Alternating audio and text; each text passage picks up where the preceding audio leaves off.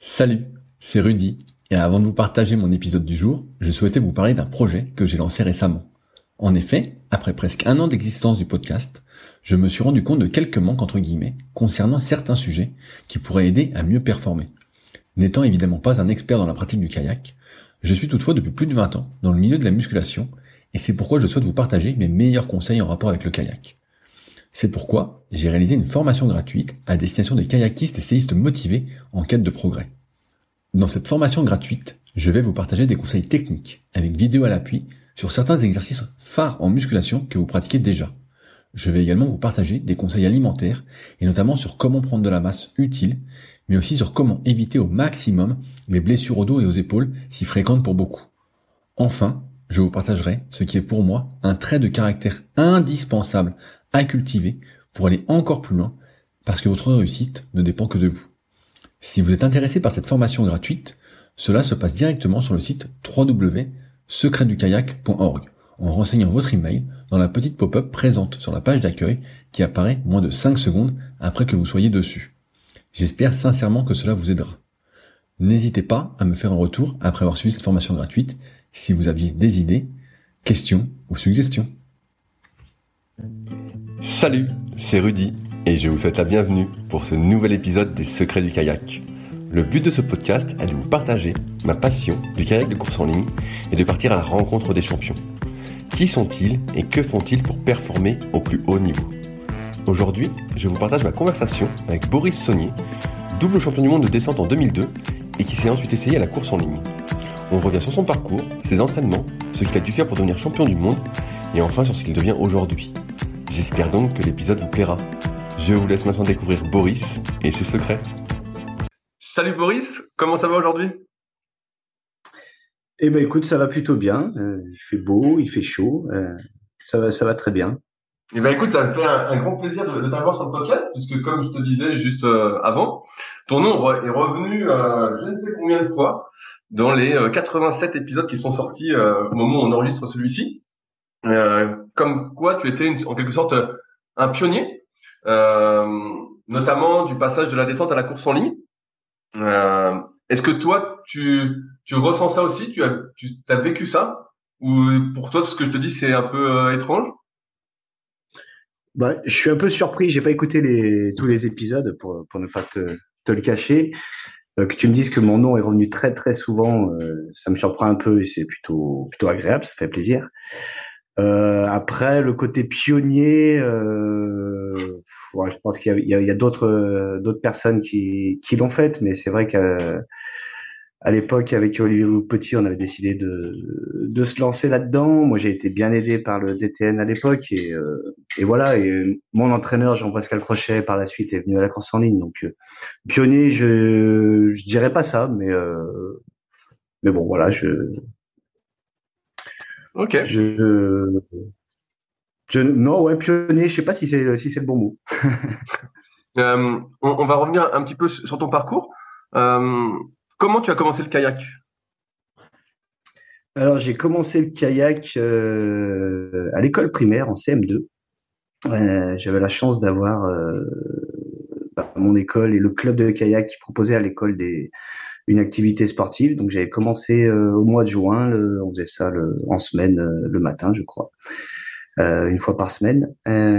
et puis juste après, je suis parti en vacances dans les Gorges du Tarn avec mes parents et, et c'est vrai que là j'ai vraiment accroché. Je et puis dès la rentrée en septembre, je je me suis inscrit au club de kayak de Vienne qui était qui était pas très loin de chez moi.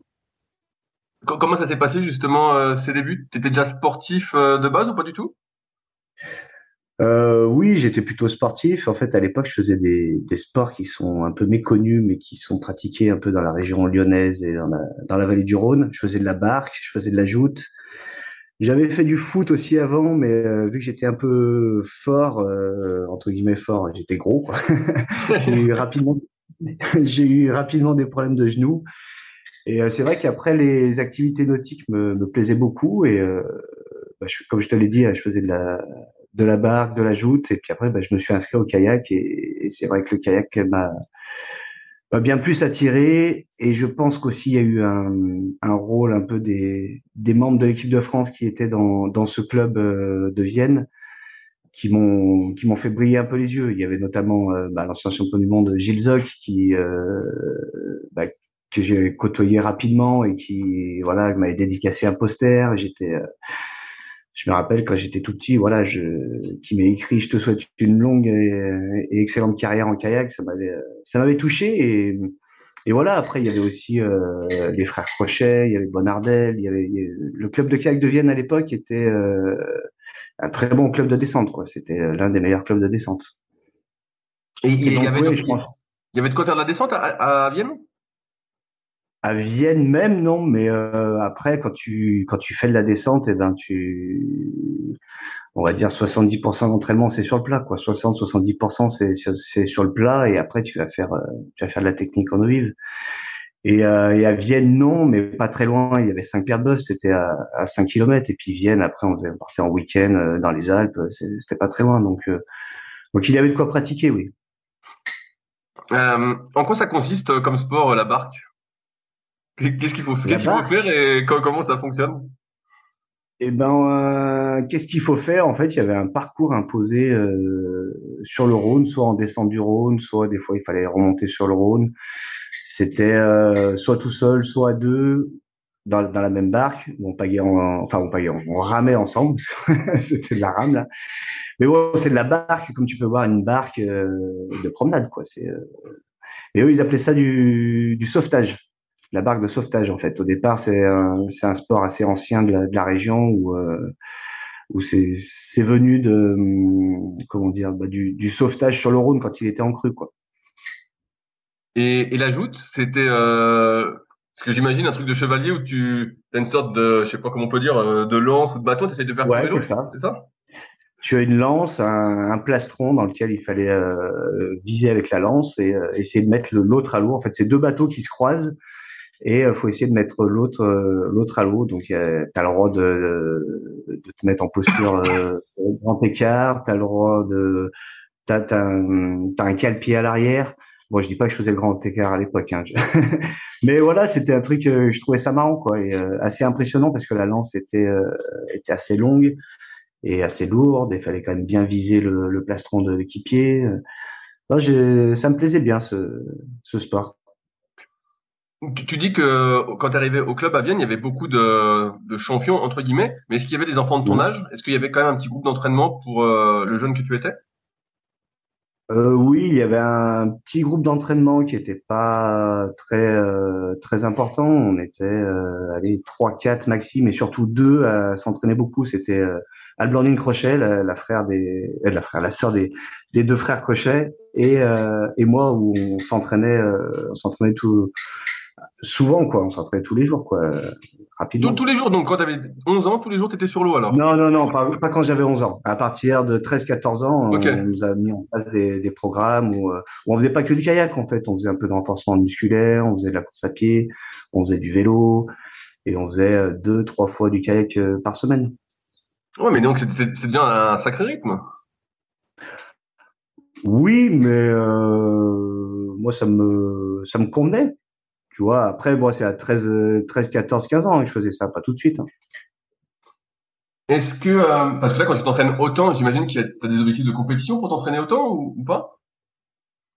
Comment? Excuse-moi, j'ai pas entendu. Est-ce que tu avais des objectifs de, compétition à ce moment-là, à t'entraîner autant ou c'était euh, Ah bah oui, il y avait les championnats de France, euh, les championnats de France cadets et après bon, après les championnats de France junior et tout ça. Mais oui, puis il y avait la Coupe des jeunes au départ quand on est minime la Coupe des jeunes euh, qui était en, Rhône-Alpes assez euh, assez relevée, euh, où il y avait un, un classement. Bah à l'époque, on, on, cumulait slalom et descente.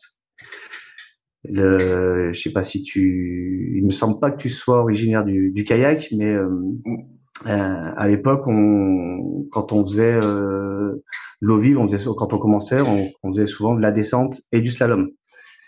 Et euh, c'est vrai que moi, les, les, deux me plaisaient. Bon, j'étais plus descendeur parce que mon club mon club était un club de descendeurs et qu'à l'époque les, deux disciplines n'étaient pas olympiques et euh, enfin où elle est bientôt l'être mais euh, enfin pour le slalom mais euh, mais voilà il y avait beaucoup de beaucoup de similitudes, pas de similitudes, mais beaucoup de contacts entre les salomeurs et des descendeurs. Je crois qu'aujourd'hui, c'est pas aussi aussi important. Tu, dis que de 13, 14, 15 ans, on, faisait tes programmes donc assez variés. Qui c'est qui s'occupait de faire vos programmes à l'époque? Euh, bah moi à l'époque, euh, bah, j'ai commencé par Jérôme Bonardel, qui est un ancien membre de, de l'équipe de France au canoë. Euh, et puis après rapidement, ça a été Jean-Pascal Crochet. Jean-Pascal Crochet, ça a été mon entraîneur de, depuis que je suis tout petit jusqu'à jusqu'à la fin de ma carrière presque.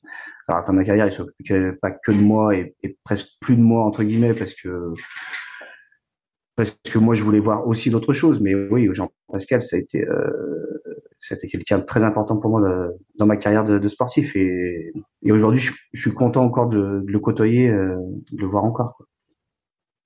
Comment ça s'est passé tes premières euh, compétitions, justement, euh, ce mixte descente slalom? Est-ce que tu te classais bien en minimum? Oui, plutôt bien. Je me rappelle quand, bah, justement, peut-être ma première compétition descente, bah, j'étais jamais trop monté dans un bateau de descente, mais j'étais en bateau de slalom et j'avais quand même, c'était Benjamin ça, j'avais j'avais gagné la, la, course euh, alors que j'étais en bateau de, de, de, slalom et que les autres étaient en bateau de descente. Donc j'avais déjà pas des prédispositions, mais voilà, je la descente quand même, ça a toujours été un truc qui me voilà qui m'a qui m'a intéressé, les mouvements d'eau euh, anticipés, euh, voilà, c'était c'était vraiment quelque chose qui me qui me plaisait. Euh, quand tu as 13, 14, 15 ans et que tu t'entraînes euh, pratiquement tous les jours, est-ce que tu as une scolarité alors, je, reviens, je reviens mon truc, c'est c'est 14, euh, 15 ans quoi. 13 ans, je m'entraînais pas tous les jours. Okay. 13 ans, j'étais encore 13 ans, j'étais encore le petit gros, tu vois. ah. Mais quand, quand tu dis petit gros, c'est-à-dire que tu avais combien de combien tu pesais pour quelle taille? Ah, je je saurais pas dire, mais voilà, je sais que j'ai eu au collège j'ai eu une, une période un peu compliquée avec ça où euh, j'étais un peu la risée de des autres et c'est vrai c'est vrai que c'est euh, c'est quelque chose qui a été difficile. Donc euh, je pense que le kayak m'a un peu euh, m'a carrément sorti de de tout ça quoi de de ce truc là l'entraînement et tout. Et j'ai toujours été sportif mais ouais je je mangeais beaucoup. J'ai toujours été quelqu'un qui mange beaucoup quoi. Avais faim quoi. Ça c'est ça.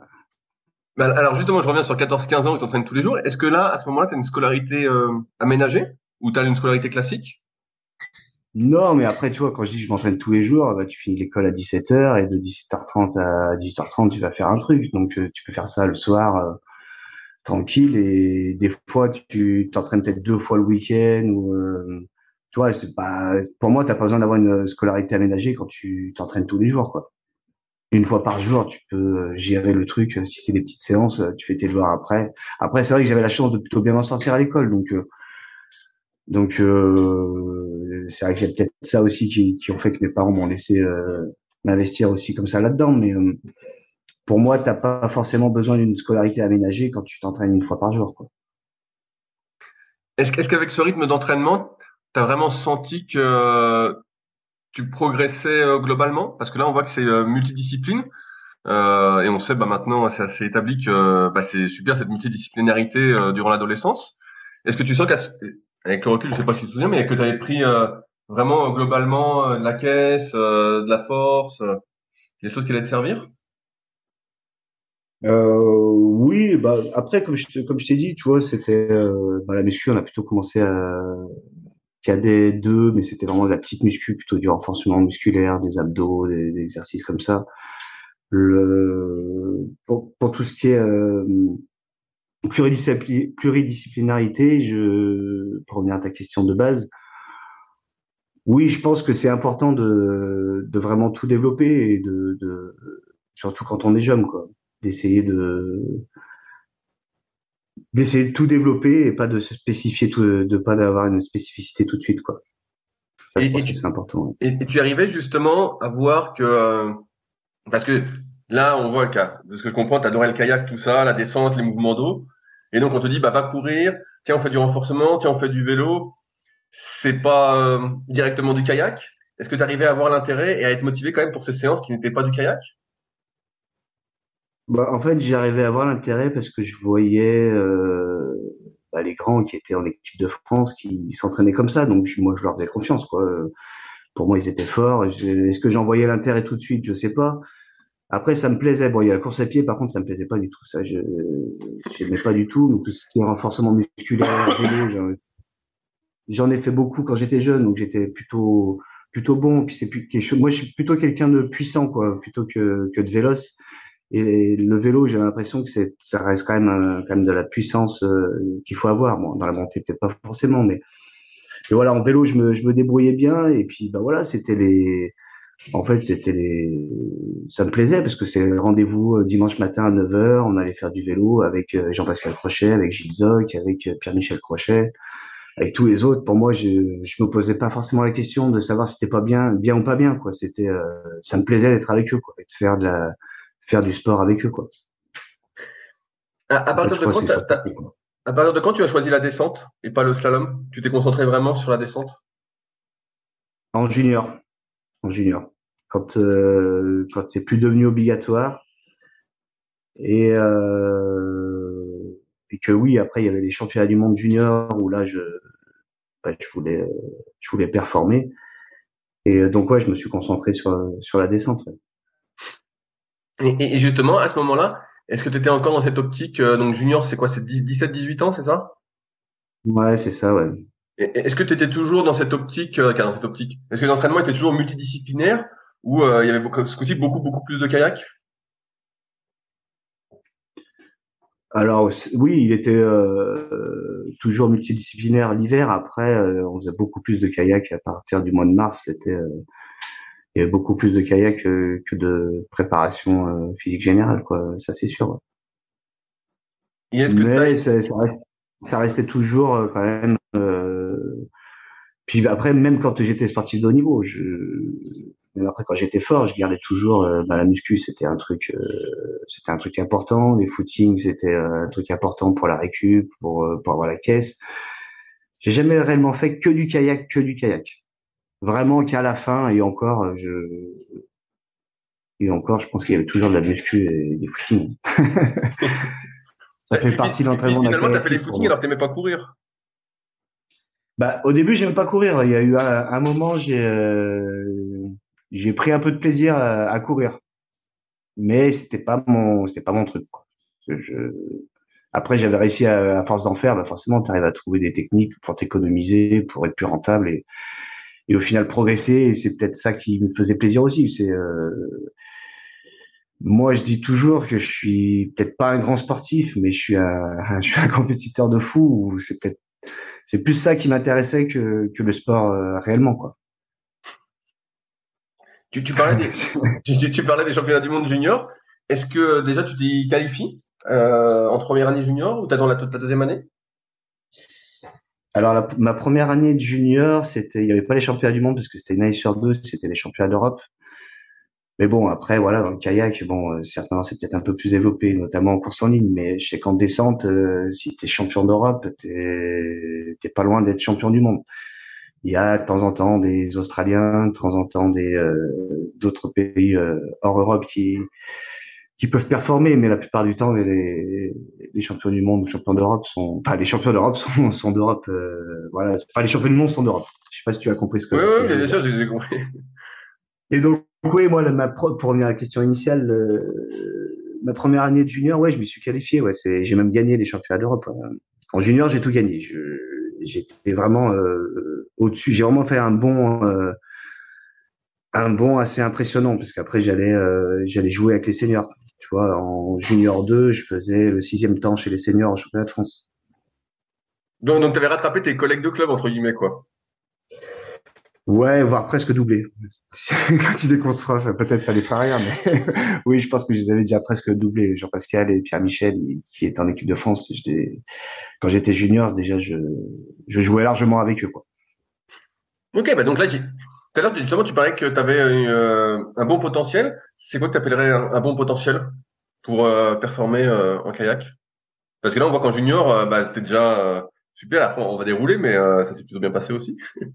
C'est quoi un bon potentiel? Euh, Un bon potentiel. Euh... Bah déjà, c'est avoir la caisse. Pour faire du kayak, il faut avoir la caisse, il faut être quand même fort muscu. Alors certes, il y a toujours des exceptions, mais pour moi, c'est un peu ça. quoi. C'est euh, supporter une forte charge d'entraînement et après, après, il y a aussi le, le, côté mental, quoi. Et je pense que, bah, comme je disais, moi, je suis, un, je suis un compétiteur et je suis vraiment un, dans quoi que je fasse, même encore aujourd'hui, je, je fais n'importe quoi. Je joue à la pétanque ou je joue aux cartes ou euh, voilà. J'ai envie de gagner, quoi. Je...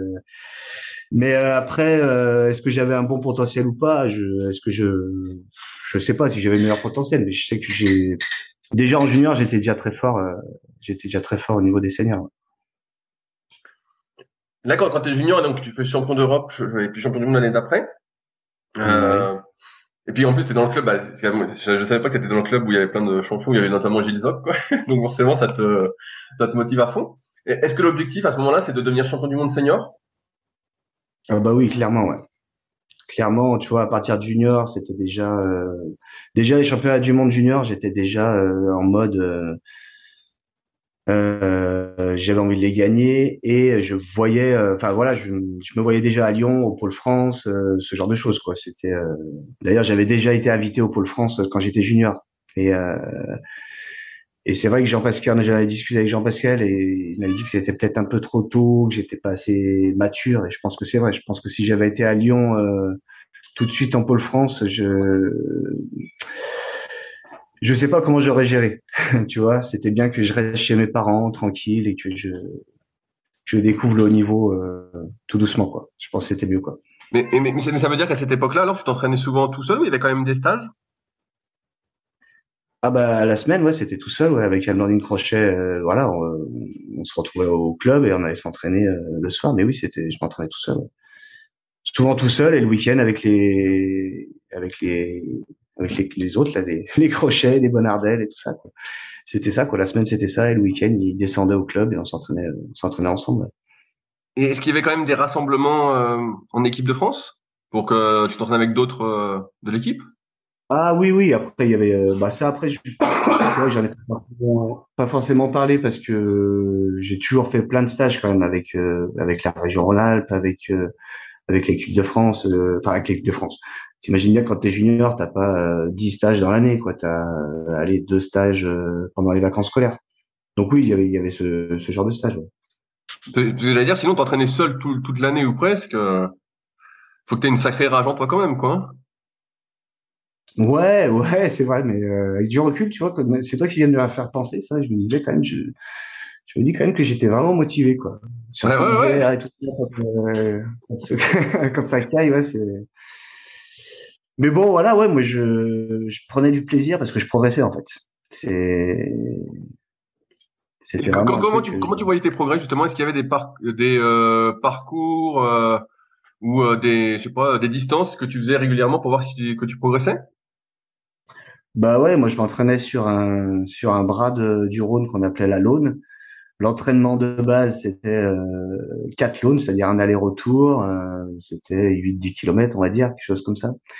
Et puis après, on avait des chronos euh, de 2000 ohms, des 4 euh, fois 2000 ohms. Voilà, il y avait des, il y a des pendant la saison euh, où on faisait des chronos, quoi, on faisait des, des, prises de perf.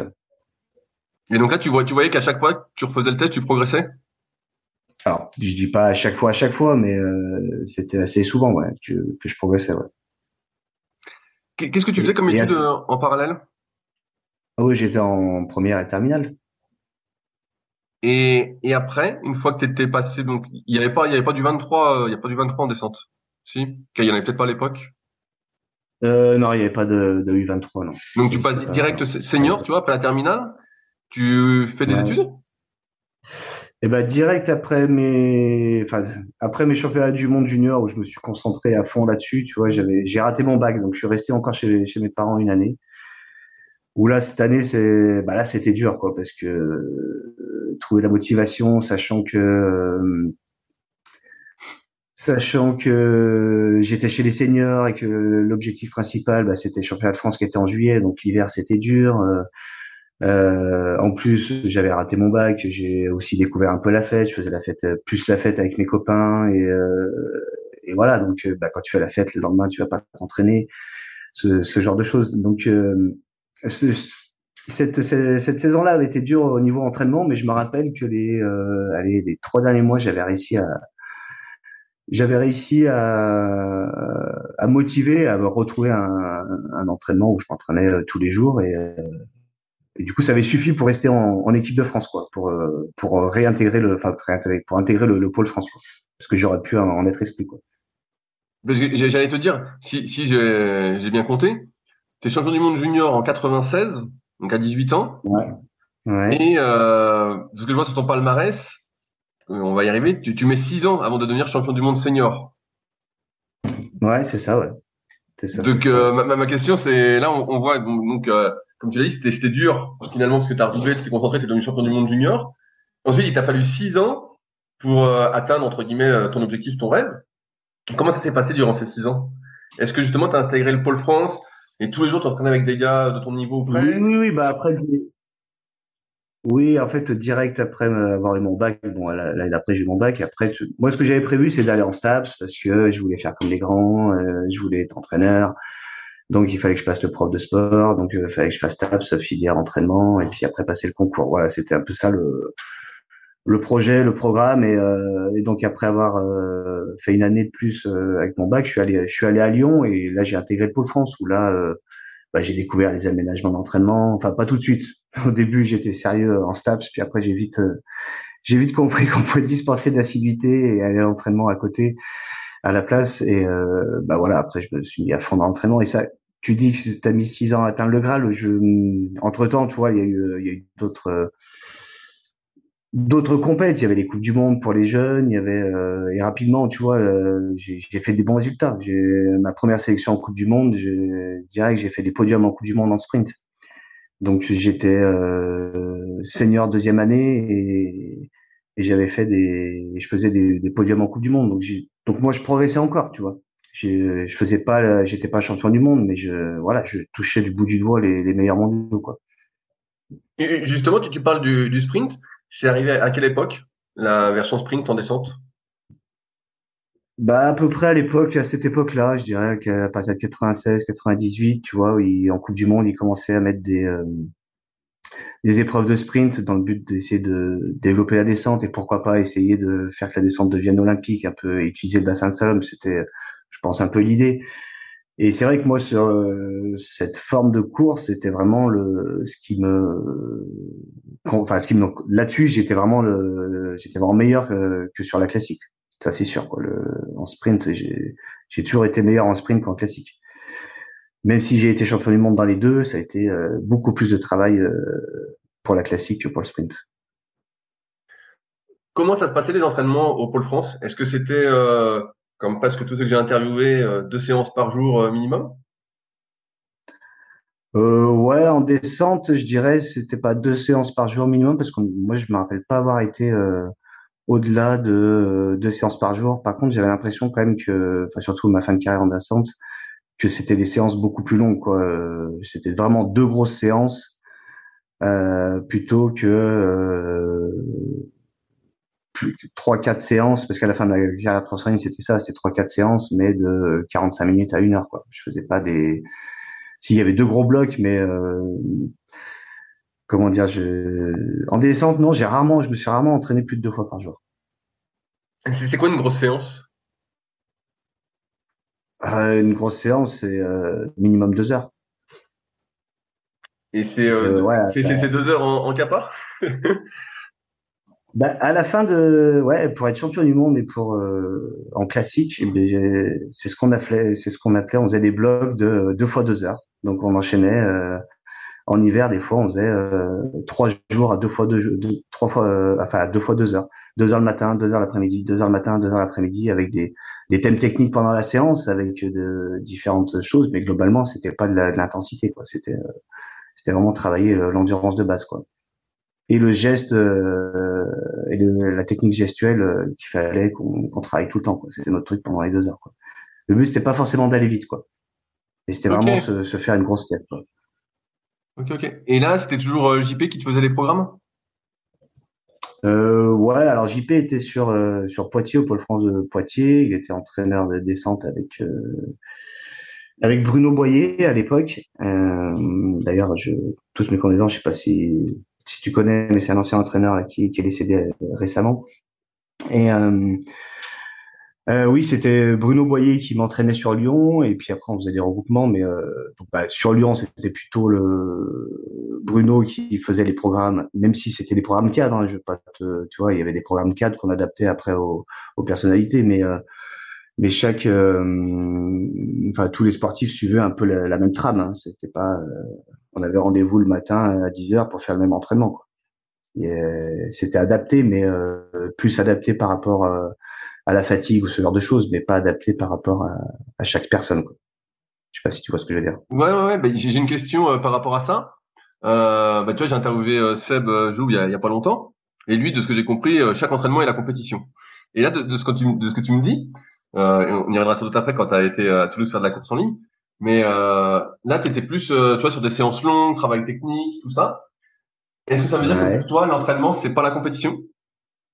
Forcément Ah non, non, j'étais très compète euh, comme je t'ai dit tout à l'heure. Moi, je, suis très compète et je rejoins un peu ce que ce que dit Seb. J'ai pas écouté. Euh, mais euh, ouais, chaque entraînement est la compétition en respectant le thème de l'entraînement, quoi. C'était euh, c'était ça, quoi. L'entraîneur donnait le thème, la cadence ou le la vitesse à atteindre. Enfin, c'était ça. Et en descente, c'était un peu ça aussi, quoi. Je, il fallait toujours rester concentré sur la geste technique. Il y avait des, pas mal de séances techniques, mais, euh, mais en gros, c'était la compète à l'entraînement, ça c'est sûr. Ok, bah voilà, c'était ma question. C'était ma question parce que je, je, me disais c'est bizarre. Euh, c'est le premier à me dire ça en descente, euh, des séances faciles et tout. en fait, il n'y a pas de séances faciles. Non, non, non, je dis pas des séances faciles. Mais euh, tu vois, sur deux heures, forcément, tu fais pas des séances au taquet où tu es à 160 ou 170 de, de pulse, quoi. Toi, on essaie de de redescendre un peu et de travailler vraiment sur, la, sur, la, sur la capacité aérobie. Quoi. Justement, tu parles de, pulsation. Est-ce que c'était le mhm. repère d'intensité des séances, les pulsations?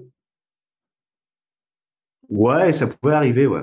Après, ça c'était plus euh, presque en course en ligne que j'utilisais euh, presque plus ça que euh, qu'en descente, tu vois. Parce que à l'époque, les, les cardio-fréquences mètres, bah, c'était c'était pas le prix d'aujourd'hui et puis voilà, c'était c'était un peu tout nouveau, quoi je te parle de ça en 2000, quoi. on, avait, on avait les ceintures polars, on avait les petites ceintures polars. Oui, voilà. Et on, avait la montre qui mettait juste les pulsations, qui faisait pas grand chose d'autre à part le chronomètre.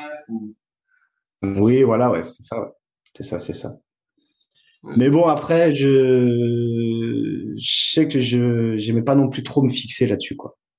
C'était un, truc après c'est encore enfin pour pour faire ma, ma, fin de carrière tu vois je pense que ma, ma, fin de carrière en course en ligne je me suis j'ai trop fait des fixettes sur des euh, sur des euh, cadences à atteindre sur des vitesses à atteindre sur des fréquences euh, cardiaques à atteindre plus que à m'écouter moi quoi.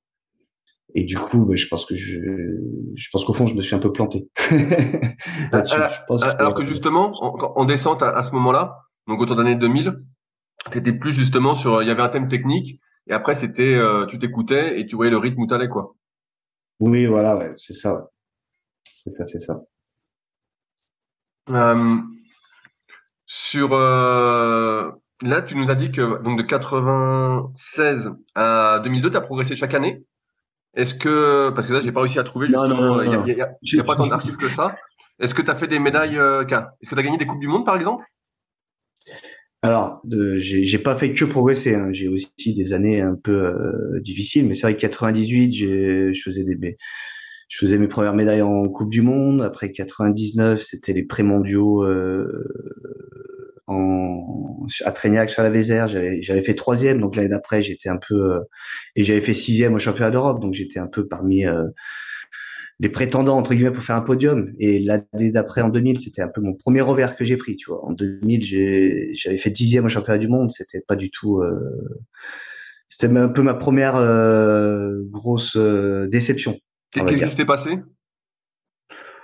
Ouais, il s'est passé que je pense que j'étais pas aussi près, si près que ça. En fait, je pense que l'entraînement qu'on avait fait n'était pas n'était pas euh, comment dire quand euh, quand on a eu compris après les les Allemands tous ceux qui gagnaient euh, la quantité d'entraînement qui se tapaient en bateau après on s'est dit bah ouais nous c'est bien on fait de la muscu on fait des footings on fait plein de trucs mais quand même faut faut en bouffer quoi du bateau et il faut bouffer des longues séances quoi. Vraiment ça on s'est on a pris conscience de ça avec les équipes de France avec Maxime Clérin à l'époque et tout ça et c'est là qu'on a commencé les deux fois deux heures en 2001 et en 2002 quoi Et, euh, et c'est vrai que moi, bon, ça a plutôt bien marché en 2001, même si euh, je, je, reste un peu sur une frustration parce que j'avais fait, euh, j'avais fait quatrième au championnat d'Europe à, à deux dixièmes du troisième. Euh, voilà, je m'entraînais avec Maxime Clérin qui avait été champion d'Europe. On se tirait la bourre tout le temps, tu vois. C'était là aussi, c'était un peu une déception quoi, le, en 2001.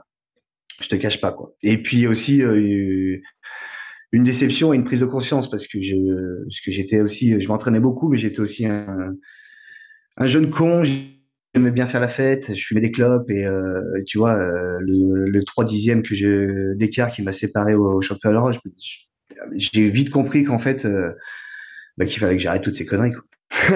Et ça a marché, euh, ça a marché dès, l'année d'après au championnat du monde. J'ai un peu, j'ai un peu explosé. Mais, euh, ouais, c'est vrai que l'année des championnats du monde, j'étais vraiment un asset de, l'entraînement et de, bien manger, de de pas sortir, de ce genre de choses. Je, trouve ça hyper intéressant ce que tu dis, parce que souvent j'ai l'impression que euh, on minimise l'importance de l'alimentation, de l'hygiène de vie au niveau global. Et toi, de ce que je comprends, c'est ce qui t'a permis d'accéder entre guillemets euh, à tes meilleurs perfs. Ben ouais, bah tu vois comme euh, quand j'étais jeune, j'étais plutôt doué, donc euh, ben, je le cache pas, hein, j'ai toujours été fêtard et je le suis encore. je suis un bon vivant.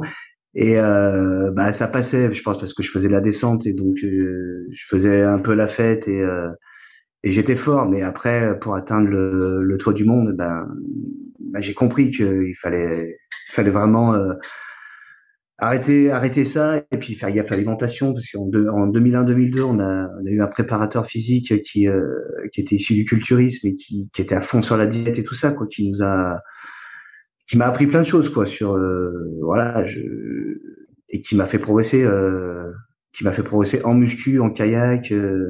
Et c'est clair que j'ai, bon, j'avais déjà pris conscience que ce que je mangeais c'était important et tout ça, quoi. Mais, euh, mais j'en ai vraiment pris conscience, euh, ouais, peut-être un an avant d'être champion du monde, que bah, qu'en fait c'est euh, ce que tu manges qui t'apporte le, carburant pour pour faire fonctionner tes muscles, quoi. Alors qu'avant je j'en avais pas autant conscience, je pense. T'avais pas autant de carburant, quoi. Ouais, peut-être. T'avais pas la connaissance. Ouais, voilà, c'est ça, ouais. euh, bah justement, revenons sur 2002 euh, et, la double consécration. Euh, Est-ce que déjà ce, doublé, c'était quelque chose que tu envisageais, que tu pensais possible? C'était clairement un objectif. Je... C'était les premiers championnats du monde de sprint.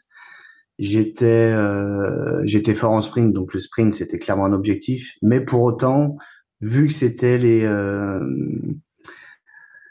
les premiers championnats du monde de sprint, pour moi, un vrai champion du monde de descente, c'était euh, c'était quelqu'un qui gagnait la classique. Voilà, dans ma tête, c'était ça. Donc, je voulais être, euh, on va dire que j'ai pas préparé plus la classique, mais presque. J'ai vraiment fait une préparation pour préparer la classique et après et après pour le sprint, je, vu que j'étais fort avant, je, je l'ai préparé, mais mais voilà, c'était vraiment un, c'était vraiment un double objectif, ouais, d'être double champion du monde. Est-ce que tu, tu, tu ressens euh, une sorte de vide une fois que tu deviens double champion du monde? Euh, De vide? Non. Dans le sens où tu as atteint ton objectif? Ah ouais, ouais. Ça, ça je, je peux l'entendre. Et après, c'est vrai que que j'ai eu la chance en fait que le que le DTN de l'époque, Antoine Gocci, qui est aussi un, champion du monde de descente euh, dans les années 80, 87 je crois. Et euh, il était venu me voir tout de suite après mes deux titres et il m'avait dit tout de suite euh, bon voilà Boris là faut que tu te mettes à la course en ligne donc moi je dis ouais ça m'intéressait mais sans plus et c'est vrai qu'après euh, le temps que je prenne ma décision septembre octobre j'étais à Lyon euh, je c'est vrai que j'avais besoin d'un nouveau challenge. Et c'est vrai que le, la course en ligne, bah, c'était un nouveau challenge. D'une part parce que c'était une nouvelle discipline, et aussi parce que c'est une discipline olympique et que quand tu as été champion du monde dans une discipline, le cap au-dessus, c'est euh, c'est les jeux quoi. Et euh, donc voilà, je me suis lancé un nouveau euh, un nouveau challenge euh, avec la course en ligne. Ouais. Mais j'ai deux questions. La première, c'est de quoi tu vivais à l'époque? Est-ce que tu avais fini tes études et euh, tu avais un poste non, non, non, non, parce que bah, après, j'étais en stab, j'ai pas été très très sérieux. Quand j'étais en champion du monde, je crois que j'étais en licence entraînement encore. Donc l'année d'après, je l'ai validé. J'avais fait une demande pour euh, pour préparer le, concours. Euh. Ah non, ça c'était en 2001. Ah non, en 2002, je sais plus. Bon bref, je non de quoi je vivais. Euh, bah, j'étais encore étudiant. Euh, bah, je vivotais de, de mon sport euh, grâce à euh, mes parents avaient pas trop d'argent donc j'étais boursier donc déjà ça ça fait un petit peu d'argent. Après j'avais j'étais champion enfin 2001-2002 j'avais réussi à avoir des contrats avec des constructeurs de kayak où je les achetais pas cher et je les revendais donc ça faisait un peu d'argent tu vois je en revendant mes kayaks avec les paillettes pareil j'avais des quelques aides de la région mais et de et de la ville. Mais globalement, tu vois, je me faisais quoi euh, L'équivalent d'un petit SMIC euh, par mois, tu vois, qui me permettait de vivoter autour de mon kayak, quoi. Si j'ajoutais là-dessus les APL, euh, voilà, tu vois, je, tout compris, ça, ça faisait ça, quoi. Donc je, j'étais pas malheureux, mais je, je roulais pas sur l'or, ça c'est sûr. mais, justement, c'est pour ça que je pense à ça, c'est parce que là, tu es à Lyon, tu as ton petit rythme de vie, entre guillemets, et la course en ligne, de ce que je comprends, c'est que tu as dû t'expatrier, quoi. Changer complètement euh, de décor euh, pour aller en faire.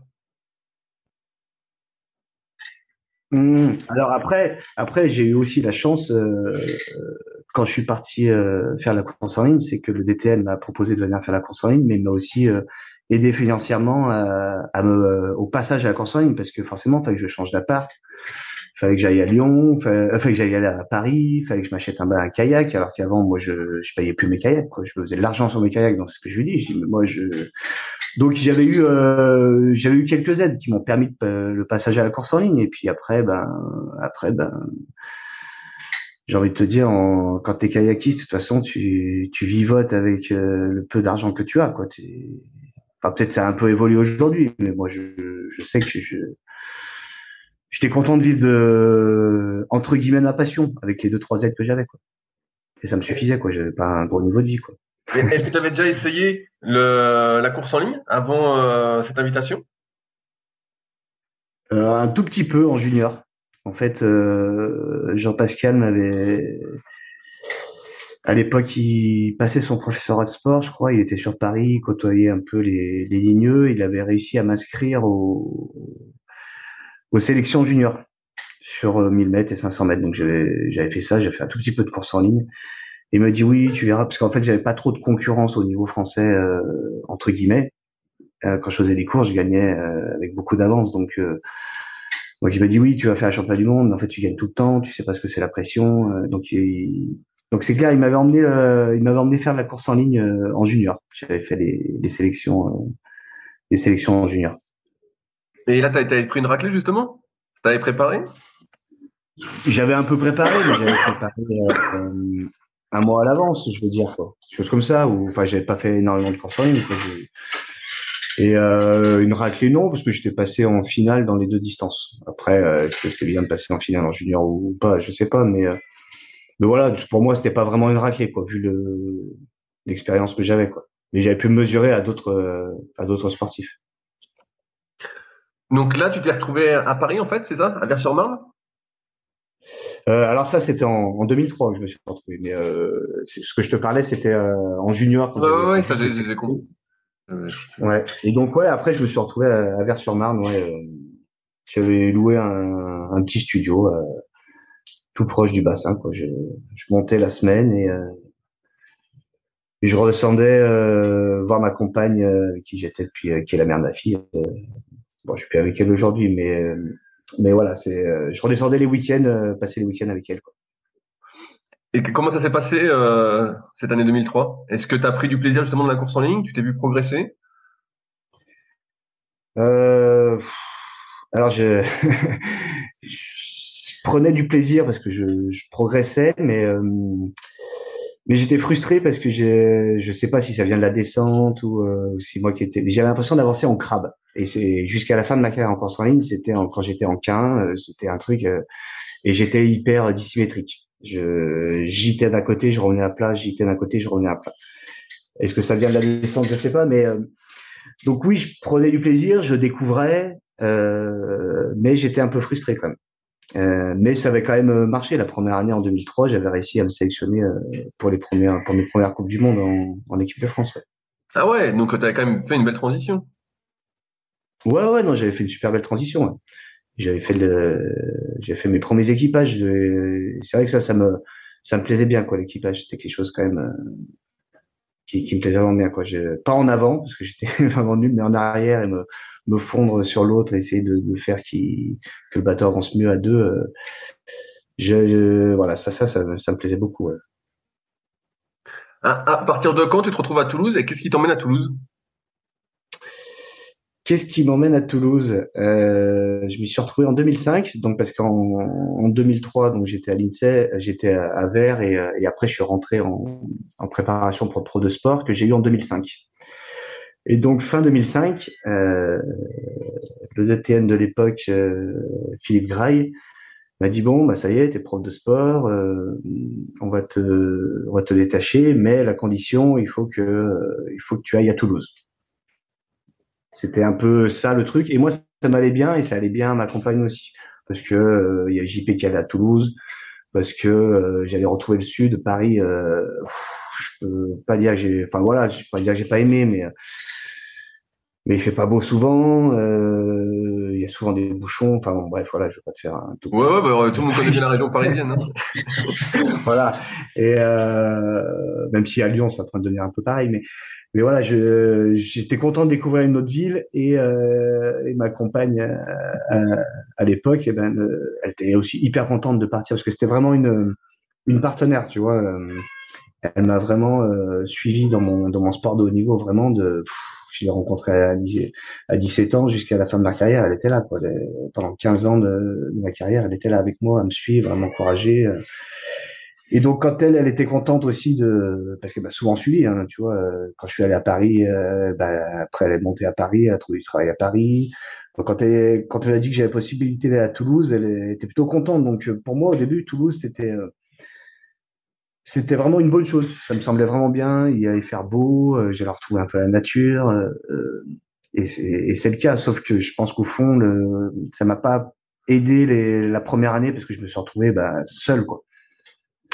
Et je pense que je pense qu'au fond, euh, peut-être en descente ça aurait pu marcher, mais en course en ligne, j'étais euh, trop novice pour me retrouver seul à m'entraîner. Même avec euh, JP qui t'entraînait à ce moment-là?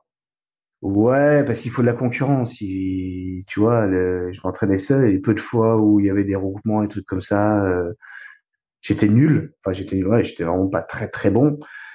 Et euh, et je pense qu'au fond, je, me leurrais à, à, me dire ouais voilà c'était parce qu'il y avait ci il y avait ça et au fond je, je en fait j'avais pas le niveau quoi quand j'étais à Toulouse clairement j'avais pas le niveau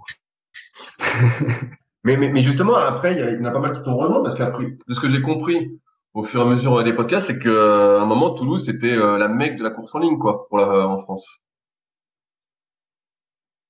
oui, oui, mais après, tu sais, moi, j'ai été de 2005 à 2007. Toi, j'ai fait juste deux ans, quoi. Et oui, après, il commençait à arriver du monde. Et, euh, et je pense que oui, comme je le redis, peut-être j'avais pas le niveau, tu vois. Et euh, moi, je jouais euh, quand j'ai été sélectionné avec en équipe de France, quand on passait en finale, on était content. Et après, à partir de cette année-là, il jouait les médailles, quoi. Il jouait les titres. Tu vois ce que je veux dire? Donc, euh, je pense qu'en course en ligne, j'ai eu des bons résultats, mais je, à la fin, clairement, avec du recul, j'avais pas le niveau de. Qu'est-ce qui t'a manqué, à ton avis? Je faisais un blocage sur ce, ce que je te disais quand euh, quand j'ai commencé la course en ligne, j'avais l'impression d'avancer en crabe quoi. Ma dernière année de course en ligne, j'ai fait plein de tests pour savoir si j'ai pas dissymétrie. Bon, il avait pas euh, j'ai l'impression au final d'avoir perdu plus de temps, euh, plus de temps euh, psychologiquement à essayer de me concentrer là-dessus plutôt qu'à essayer de me concentrer sur mon réel entraînement, et, etc. Mais qu'est-ce qui m'a manqué je sais pas vraiment quoi. Je, je pense quand même que la course en ligne, ça reste quand même euh, comme tout sport, comme le slalom, comme euh, comme la descente. Bon être sport dans, dans du kayak, bah tu, si tu commences pas jeune, alors t'as toujours des exceptions. Hein. Tu prends Arnaud Ibois, tu prends euh, lui, je pense que c'était un peu la, la grande exception. Il, il, a été, il a tout déchiré en course en ligne, alors qu'il en a pas fait non plus tant que ça quoi. Mais Mais je pense quand même que si tu veux être performé en course en ligne, il bah, faut commencer tôt la course en ligne. Pas commencer à 25 ans. Quoi. Tu, tu as l'impression qu'il te manquait de, du transfert, de l'équilibre, du gainage? Ouais, de, ouais, du transfert d'équilibre, enfin du, ouais, du transfert de l'énergie. C'est pas la même glisse quoi. Le bateau de descente et le bateau de en ligne, ils glissent pas pareil quoi. Le, coup de pagaie, il est quand même pas pareil. C'est, euh, c'est, c'est quand même pas le, c'est pas la même euh, discipline. Alors certes, il y en a qui ont réussi dans les deux, hein, mais euh, mais quand même, euh, moi je reste persuadé que c'est quand même des, des, disciplines qui sont qui sont différentes quoi. Qu'est-ce qui fait que tu mets fin à ta carrière? Bah, les résultats qui sont en berne et comme j'étais prof de sport, en fait, de 2005, depuis que je suis à Toulouse, ah oui, parce qu'on m'a, on m'a dit, il faut que tu, tu, es prof de sport, tu seras détaché à temps plein pour t'entraîner, mais il faut que tu ailles à Toulouse. Donc j'étais détaché à temps plein. Et pour moi, les résultats suivaient pas euh, à temps plein. Alors j'étais détaché à temps plein. Donc au début, j'ai, je me suis posé la question si j'avais pas continué, mais euh, si j'y arrivais pas en étant détaché à temps plein, m'entraînant euh, trois, quatre fois par jour, je vois pas comment j'aurais pu le réussir en travaillant à côté, quoi. Donc j'ai j'ai décidé de mettre fin à ma carrière, plus ou moins parce qu'on m'a dit, bah, t'as plus de place INSEP, quoi. Ouais, t'as, arrêté tôt parce que de 2017, c'est-à-dire que t'avais quoi? T'avais même pas 30 ans? Ah non, ouais, j'ai arrêté à 27 ans. Ouais. Eh ouais. Ouais, j'ai plutôt arrêté tôt. Quand on voit aujourd'hui des... un Maxime Beaumont et un Cyril Carré, ou... moi je leur euh, tire ma révérence parce que parce que je sais ce que c'est aussi le haut niveau, je sais l'énergie que ça prend. Je... En fait, c'est euh... ouais, c'est c'est dur le sport de niveau, c'est très très dur. et encore une fois, tu vois, mais il y avait aussi des, choses que, ouais, je pense qu'à la fin j'étais usé quoi. J'avais plus l'énergie à, je commençais à me blesser régulièrement. Je, voilà, tu vois. Et puis le, fait que je fasse plus des résultats en, en berne plutôt que plutôt que je progressais, ce qui, ce qui m'était un peu toujours arrivé dans ma carrière, ça c'était très dur psychologiquement pour moi quoi. Bah, c'est ce que j'allais dire parce qu'en descente tout à l'heure on, en a pas mal parlé. Tu t'es entraîné seul euh, un long moment, tu étais archi motivé, archi motivé, et là d'être tout seul en course en ligne, ça t'a un peu euh, bloqué justement. Donc comme si tu avais moins moins l'envie quoi. Bah en fait c'est pas que j'avais moins l'envie, c'est euh, bah, la première année en fait j'ai pris euh, j'avais bien réussi en 2005 avec euh, en K2 avec Olivier Petit et puis euh, puis même en K1 j'avais fait quand même un podium championnat de France. Alors ça n'a rien à voir avec le haut niveau mais j'avais quand même fait un podium championnat de France en course en ligne tu vois euh, j'étais quand même devant un Philippe Collin devant des, des gens comme ça donc j'étais quand même ah non j'étais deuxième j'étais devant Babac. C'est ça que mais mais ouais, le, le fait que j'ai pris une grosse claque et que je sois pas sélectionné en, en 2006, tu vois, et après pas sélectionné en 2007, c'était c'était sachant que j'avais mis de l'énergie quand même, que je m'étais entraîné peut-être presque trop, euh, trop parce que bah, justement j'étais détaché à temps plein, payé pour m'entraîner. Des fois je me disais ça dans ma tête et que j'avais du mal à accepter la récup. Euh, voilà, les programmes d'entraînement, ils étaient quand même hyper chargés. Il y, a, peu qui arrivaient à faire toutes les séances qui étaient dans le programme. Et je pense que des fois, je me, je me suis pas assez écouté à me dire bah c'est bon euh, t'es fatigué tu vas quand même euh, ou alors euh, t'es blessé bah c'est pas grave ça, ça va passer je pense qu'avec du recul c'est c'est peut-être ça qui m'a qui m'a fait que j'ai pas qui a fait que j'ai pas progressé quoi. Je me suis pas assez pas assez écouté ouais. aujourd'hui donc tu bosses en tant que prof de sport? Plus du tout non. Ah qu'est-ce que tu fais alors? Euh, Aujourd'hui, je suis plaquiste et peintre dans la rénovation d'appartements sur Lyon. Ok, rien à voir alors, énorme. Rien à voir. Euh, en fait, il y a, bah, après avoir arrêté euh, ma carrière, donc j'ai été, euh, bah, après Toulouse, ça c'était un peu dur, j'ai été affecté comme CTR euh, en Picardie, alors que moi je voulais être entraîneur, le, le TN le savait, mais bon, je, ça s'est pas fait et et c'est vrai que l'arrêt de carrière, euh, en plus, je me suis arrêté, euh, j'ai arrêté le sport direct, euh, j'en ai pas fait derrière, donc je pense que au niveau hormonal et etc. Je suis, ça m'a pas fait du bien. Je suis un peu tombé en dépression. Le, je me sentais pas à l'aise. Le professeur de sport, etc. Je m'y retrouvais pas. Enfin, je me sentais pas à ma place en fait. Et, euh, et rapidement, j'ai essayé de changer. Euh, au début, je voulais, j'ai fait un congé de formation pour euh, faire pompier. Bon, j'ai eu un, après carrière assez difficile. Et finalement, après, bon, j'étais toujours prof de sport. J'ai réussi à avoir un, poste euh, très sympa que j'ai fait pendant euh, pendant sept ans euh, à la direction régionale jeunesse et sport, qui était m'occuper des sportifs de haut niveau. Et c'est vrai que quand je voulais, quand j'ai passé prof de sport, je voulais faire soit entraîneur, soit m'occuper des sportifs de haut niveau. Donc, tu vois, ça reste très restreint. Alors qu'un prof de sport, il peut faire plein de trucs, mais bon, j'ai réussi à, à, faire ça pendant pendant sept ans, mais mais au final, je je m'y retrouvais pas quoi. Et à mes, et à mes 40 ans, je, je me suis dit putain, il te reste encore euh, plus de 20 ans euh, parce que j'avais commencé à bosser tard. Plus de 20 ans à, faire et tu te fais déjà chier entre guillemets. Je, bah, je sais pas que je me faisais chier, c'était euh, hyper intense, etc. Mais c'était de la réunion du du, il y a beaucoup de réunions, d'administratifs, de, des choses où, où je bougeais pas assez quoi. Moi, je je me rendais compte qu'en fait j'avais beau faire un peu de sport à côté, mais j'avais besoin de, de bouger au, jour le jour et, et de faire des, on va dire quelque chose de concret. Tu vois, mon, mon changement de de boulot, c'était faire euh, quelque chose de concret parce que j'avais l'impression que mon ancien taf, il, il était pas du tout concret. Quoi. Alors certes, il y avait s'occuper des sportifs, mais je faisais tellement de réunions qui, qui avançaient pas, où il y avait où il n'y a pas de décision prise, euh, il y a un nouveau chef qui arrive, tu as travaillé six mois sur un projet, euh, il dit voilà non ça c'est pas bien, on va faire autre chose. Tu vois des trucs, tu dis des fois je me posais la question de mon utilité. Clairement, donc j'avais quand même des, sportifs qui me remerciaient, qui avaient qui avaient des aménagements sur les choses, mais plein de fois je me suis posé la question de mon utilité en tant que en tant que fonctionnaire, tu vois, être payé par l'État et je me disais mais qu'est-ce que tu fais là quoi? Et, euh, et un jour, j'en arrivé à mes 40 ans, je, j'ai eu une opportunité pour euh, pour changer et j'ai pas hésité quoi. J'ai j'ai tout changé quoi. ok. Et, aujourd'hui, aujourd'hui, en plus de ça, est-ce que tu refais du sport justement? Euh, Un petit peu, mais pas énorme. Euh, clairement, il faudrait que j'en fasse plus. Je me suis acheté un vélo cet été, j'en ai fait trois quatre fois, mais et depuis j'ai repris le boulot, euh, euh, je je fais pas trop de sport. Je fais un peu de yoga avec euh, avec ma chérie là. Je, on se fait un peu de yoga de temps en temps là, de trucs. Euh, et franchement, je trouve ça bien. Ça fait des étirements, ça fait des, des trucs posturaux et je, ça j'aime bien. Mais aujourd'hui, mon sport, je me dis que je, me, je le fais avec mon placo en fait.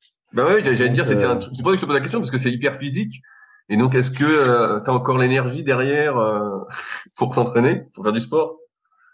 Non, aujourd'hui, je fais plus de sport, mais j'ai l'énergie pour euh, pour faire le placo et j'aime franchement, j'aime j'aime vraiment bien ça. Quoi. Je, quand il faut monter les plaques au quatrième, c'est pas le genre de truc qui me qui me rebute quand je, je travaille avec mes collègues et qui sont oh, putain. Moi, je me dis, je me fais ma séance de sport et puis euh, puis voilà quoi, c'est parti pour euh, une heure, une heure et demie au, au monde du placo quoi. C'est à qui, qui à qui montera le plus vite avec le placo quoi Si j'ai compris? Non, pas forcément parce qu'on monte à deux, mais c'est vrai qu'il bah, j'ai je suis tombé des fois sur des gars, monter du placo, c'était la, croix et la bannière. Quoi. Et, tu, et c'est là que je me dis que je suis content d'avoir fait du sport de haut niveau parce que je, je connais les postures, je sais comment me placer et, et je sais aussi euh, manipuler une plaque de placo parce que j'ai manipulé euh, un kayak que j'ai souvent porté. Et une plaque de placo, c'est pas lourd, mais c'est encombrant en fait.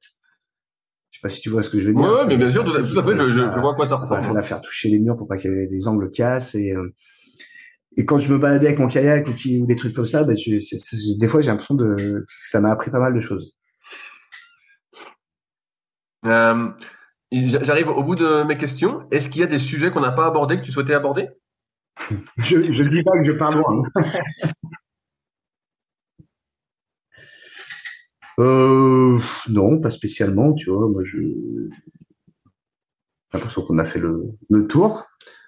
Euh, il y a une question que tu m'as pas posée, c'est euh, tu fais encore aujourd'hui du kayak? Parce que souvent quand euh, je discute avec des gens qui me connaissent pas, je, leur dis que je suis champion du monde, ils me demandent si je fais encore du kayak. Bah j'en fais très peu en fait euh, du kayak parce que parce que j'ai l'impression que si tu veux te faire plaisir en kayak, il faut avoir la caisse quoi. Et vu que là en ce moment euh, j'ai plus la caisse, chaque fois que je remonte en kayak, sauf si c'est pour faire la descente de, de l'Ardèche ou pour aller faire un tour de wave ski ou, ou ce, ce, genre de choses, mais faire, faire un tour de descente ou un tour de course en ligne, eh ben, ça fait hyper longtemps que j'en ai pas fait, quoi. Bah, tu, pourrais, tu, pourrais, prendre un bateau euh, master, entre guillemets, puis faire des petites séances comme ça. Mais bon, je t'ai posé la question parce que je me suis douté que vu ton boulot, euh, ça allait être compliqué. Euh. ouais, j'en ai fait encore un peu, tu vois, deux, trois ans après, enfin peut-être un peu plus. tu vois, j'ai en vétéran, j'avais essayé de me remotiver et tout ça, quoi. Mais mais c'est toujours la même chose, quoi. Faut être assidu, faut, enfin. moi, aujourd'hui, je crois que j'aborde pas le kayak en en mode plaisir et tourisme. Tu vois, je veux faire un petit tour de kayak si je si je me fixe, je veux faire un cheval France vétéran, tout de suite, je vais me mettre une, pression. Il va falloir que je respecte un entraînement, et je crois qu'aujourd'hui, en fait, j'ai plus envie de ça. tout simplement. Donc, non, donc tu, euh, laisses maintenant, tu laisses Olivier gagner alors? Comment? Tu laisses Olivier Petit gagner alors maintenant. Ouais, c'est ça, ouais. et puis, euh, on va dire, je préfère aller boire des bières, avec, moi, avec mes potes plutôt que d'aller faire du kayak. Mais euh, après, voilà, c'est aussi un choix. Mais à côté de ça, j'aime bien aussi aller me faire une bonne rando. J'aime bien me faire un, tour de vélo. Je, voilà, je. Mais faire de la compète, je. Non, j'en ai j'en ai plus envie. Non. Je fais de la compète au placon maintenant. et, et, bah super, Boris. Je vois qu'on arrive euh, au bout du temps imparti. Comme ça, tu seras euh, pile à l'heure. Merci encore de ton temps. J'ai eu la réponse à mes questions ça m'a fait plaisir. Et sinon, je pouvais pas euh, continuer les secrets du gag sans t'avoir sur le podcast. Hein. Ça, c'était obligé. Donc, euh, donc merci encore de ton temps. Et puis, euh, vu que t'es pas non, c'est la même. Dis-moi. Excuse-moi. Non, je dis merci à toi. C'était un plaisir un peu de, de raconter ma vie. Quoi. bah bien sûr, je sais, je connais, je connais l'histoire. Mais si jamais un jour tu veux naviguer, vu que t'es pas très loin d'Aigbelette, bah n'hésite pas. J'ai pas mal de bateaux là-bas, donc si tu veux te promener, je te prête un bateau sans souci. Eh ben, écoute, euh, pourquoi pas Avec ouais, ouais, bah. faire un petit truc. T'as juste à m'envoyer un, message. Souvent, il y a Yaïd qui vient aussi de nous. Il vient avec son bateau, lui. qui ça? Yves, Yves Masson. Ah, d'accord, ok. Ok, ok. Euh, eh ben, écoute, eh ben, écoute euh, merci bien de la proposition, en tout cas. Donc, sait-on jamais, si t'as envie, tu es le bienvenu. Eh ben, je te remercie. Eh ben, super. Eh ben, merci encore et peut-être à bientôt. Et peut-être à bientôt. Bonne soirée à toi. Salut. Salut. Si vous êtes encore là, c'est que l'épisode vous a plu. Dans ce cas, je vous invite grandement à m'aider à faire grandir ce podcast en mettant une note de 5 étoiles et un commentaire d'encouragement sur l'application de podcast où vous l'écoutez et plus particulièrement sur l'application podcast d'Apple. Cela m'aidera d'autant plus à accueillir les meilleurs kayakistes français grâce à la crédibilité que vous me donnerez. Enfin, vous pouvez retrouver la retranscription écrite de cet échange sur www.secretdukayak.org. En attendant, laissez glisser et à la semaine prochaine.